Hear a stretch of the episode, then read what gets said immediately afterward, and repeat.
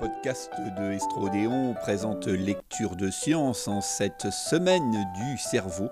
Nous vous proposons justement un extrait d'un livre intitulé Le parfum du rouge et la couleur du Z, le cerveau en 20 histoires vraies, un livre signé Laurent Cohen et publié chez Odile Jacob. Bonne écoute. Avant d'entrer dans le vif de notre sujet, il n'est pas inutile de revoir les bases. Comme me l'a demandé un jour un garçon de 8 ans. Le cerveau, c'est fait en quoi? Je lui ai répondu, craignant un peu de l'effrayer. Le cerveau, c'est de la viande. J'avais à l'esprit le dialogue imaginé par le philosophe Colin McGinn entre deux extraterrestres dont l'un revient d'une expédition sur la Terre et qui discutent de la nature des terriens. Ils sont entièrement faits de viande. Pas de cerveau Aussi, ils ont un cerveau, c'est juste que leur cerveau est en fait en viande. Mais alors, d'où vient leur pensée? J'ai l'impression que tu ne comprends pas. C'est le cerveau qui pense. De la viande qui pense Tu me demandes de croire à la viande pensante?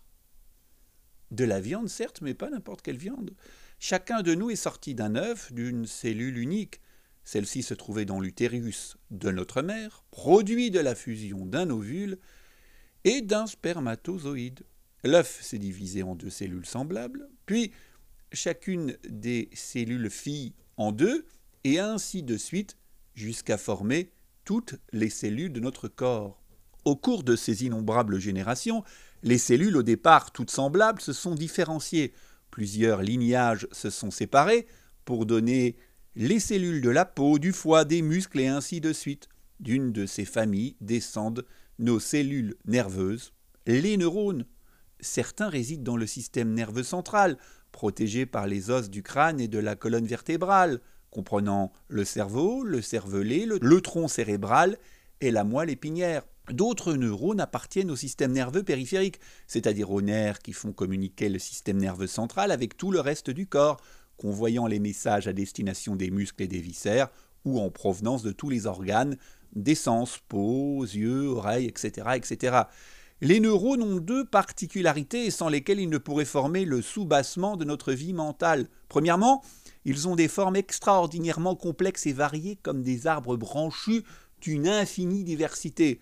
Chacun est formé d'un corps entouré de prolongements, certains très longs. Les neurones du cerveau qui commandent les contractions des muscles euh, des pieds ont leur corps minuscule situé dans le cortex mais leurs prolongements descendent jusque dans le dos, presque, presque au bout de la moelle épinière. De plus, ces buissons sont étroitement enchevêtrés les uns aux autres.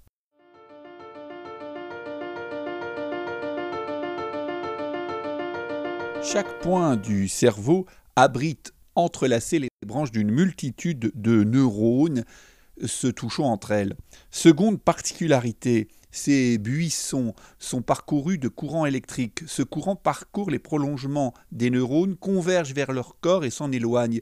Le courant saute de chaque neurone à ses voisins par des points de contact nommés synapses. Chaque neurone reçoit donc de ses voisins une foule d'informations électriques les combine euh, d'une façon qui lui est propre et propage le message ainsi modifié à d'autres neurones. Ces vagues électriques qui parcourent des milliards de neurones sont le tissu même dont sont faites pensées, souvenirs, émotions ou sensations.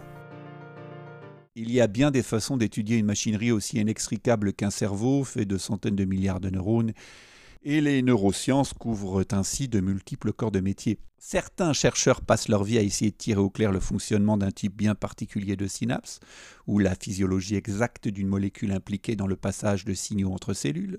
D'autres cherchent à comprendre les opérations logiques que peuvent réaliser une demi-douzaine de cellules connectées entre elles.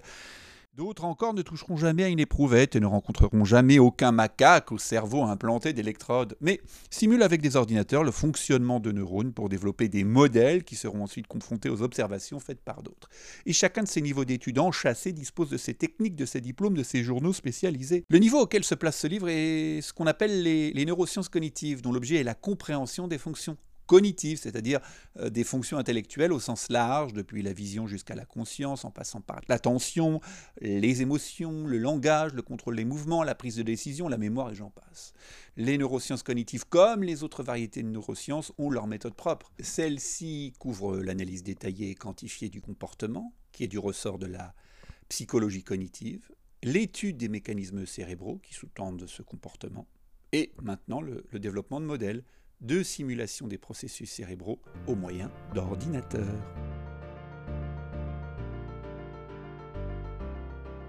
Historiquement, les fondations des neurosciences cognitives qui ne portaient alors pas ce nom ont été posées au XIXe siècle par des médecins qui ont observé et interprété les conséquences de lésions cérébrales responsables de, responsables de pannes parfois spectaculaires du fonctionnement mental. Prenons un exemple très simple. En 1888, le docteur Véret, médecin oculiste à Neuchâtel en Suisse, a examiné une patiente qui, à la suite d'un accident vasculaire cérébral, voyait en noir et blanc dans la moitié droite de son champ visuel.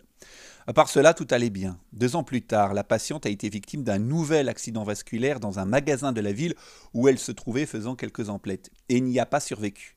Le docteur Verret réalisa l'autopsie qui lui permit d'identifier la petite lésion cérébrale qui avait été responsable de la perte de la vision des couleurs du côté droit. Ce cas est riche d'enseignements. Le système visuel cérébral représente environ le tiers arrière du cerveau et nous permet de reconnaître les objets qui nous entourent et de les localiser grâce à l'information fournie par nos yeux. La patiente du docteur Verret démontre que ce système est finement fragmenté. Il est possible de ne perdre que la vision des couleurs, ce qui suggère que des mécanismes et des régions cérébrales distinctes spécialisées s'occupent des couleurs, des formes, des positions, des mouvements, des textures, et aussi que des régions distinctes s'occupent de différentes parties de l'espace, la droite, la gauche, le haut, le bas.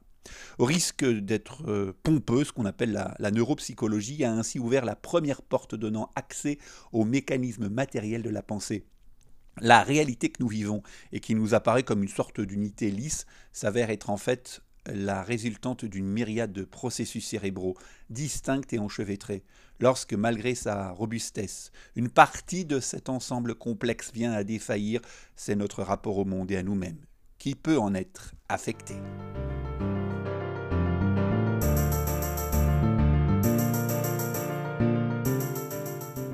De Verret et surtout depuis quelques décennies, les neurosciences cognitives ont connu un développement exponentiel grâce au progrès de la psychologie cognitive, de la linguistique, de l'imagerie cérébrale, des simulations informatiques, mais sans retirer, selon moi, sa valeur irremplaçable au travail avec des patients.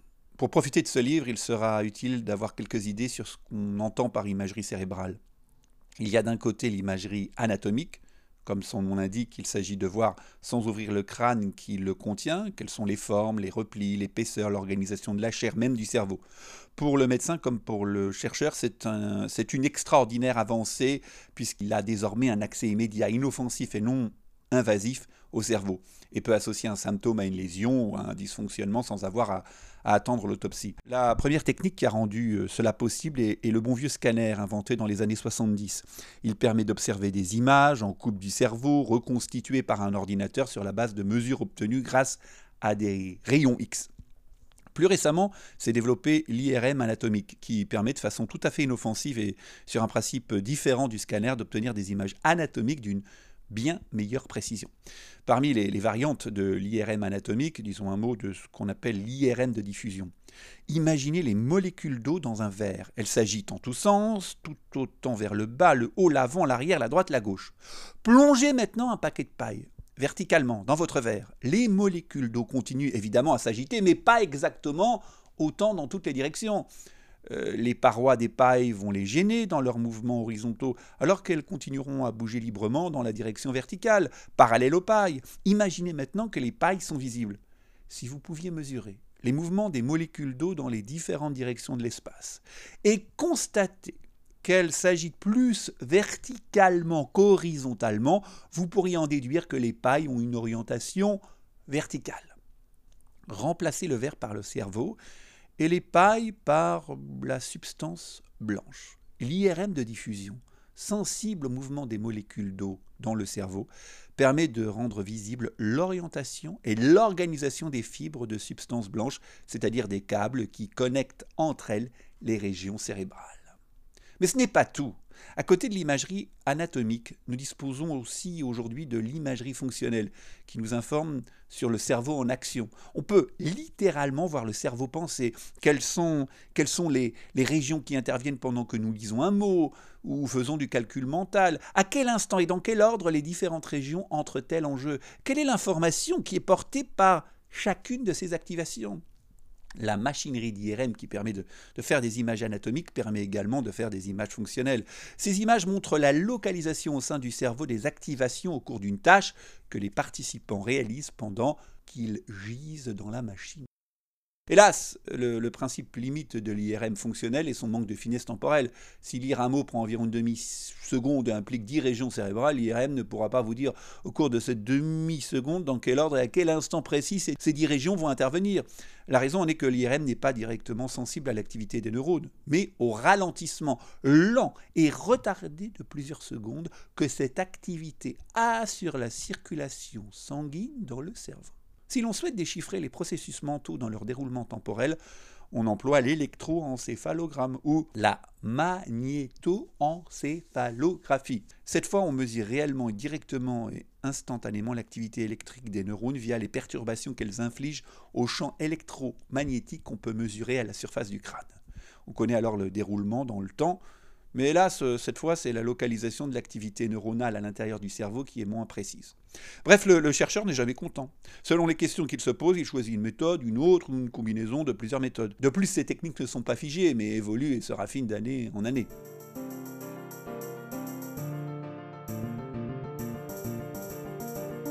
Monsieur P n'arrive plus à identifier les visages, même ceux de sa femme et de ses enfants il est atteint de prosopagnosie, un trouble de l'identification des visages. Après une hémorragie cérébrale, une région particulière de son cerveau spécialisée dans la reconnaissance des visages a été lésée. Des personnes naissent avec la même anomalie. Ce sont des prosopagnosiques de développement qui ne reconnaîtront jamais un visage de leur vie. Tout récemment, le même monsieur P que je viens d'évoquer est revenu me consulter. Il est maintenant père de deux enfants et participe à l'entraînement de football du club où joue son fils de 11 ans. Il est heureux que son fils joue comme gardien de but. Cela lui permet de le reconnaître. Sinon, en effet, comment identifier un gamin en maillot parmi d'autres gamins en maillot quand les visages ne vous disent plus rien? 20 ans ont passé et le handicap n'a pas régressé d'un pouce.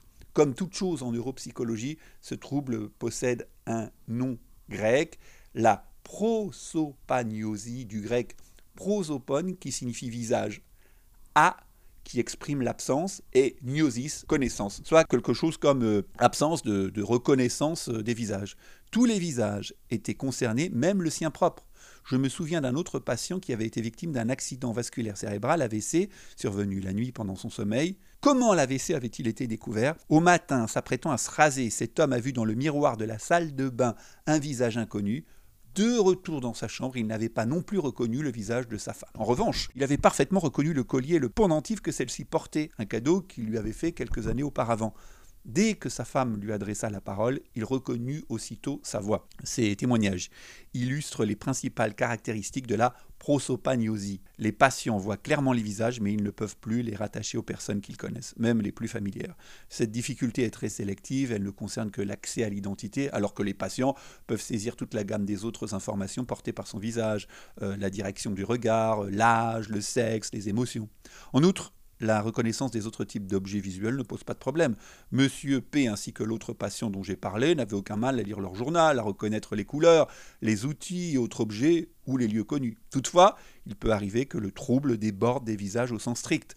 À Lausanne, mon collègue Gilles Assal a ainsi décrit le cas d'un paysan qui non seulement était prosopagnosique en sens usuel, mais en outre zooagnosique, si l'on peut proposer ce terme nouveau. En effet, il ne reconnaissait plus de façon individuelle les vaches de son troupeau, ce dont il résulta un véritable handicap professionnel et une dépression. Tous ces patients ont en commun une lésion cérébrale touchant un lieu bien précis de l'hémisphère droit, placé sur le dessous du lobe temporal. Comme nous le verrons dans un autre chapitre, une lésion similaire, mais dans la région symétrique de l'hémisphère gauche, peut empêcher de reconnaître non pas les visages, mais les mots écrits. Au passage, il est intéressant de noter que si les prosopagnosiques n'ont aucune difficulté à reconnaître les lettres et les mots écrits, il leur est difficile de reconnaître le style des écritures manuscrites, un style qui, comme notre visage ou notre voix, est une sorte de marque unique de notre identité. De même que leur propre visage ne leur est plus familier, ils ne peuvent repérer un texte qu'ils ont eux-mêmes écrit à la main parmi les textes écrits par d'autres. Vous venez d'entendre un extrait de Le parfum du rouge et la couleur du Z, le cerveau en 20 histoires vraies, un essai signé Laurent Cohen, publié chez Odile Jacob. Restez connectés à la science et au savoir avec S3 Odéon.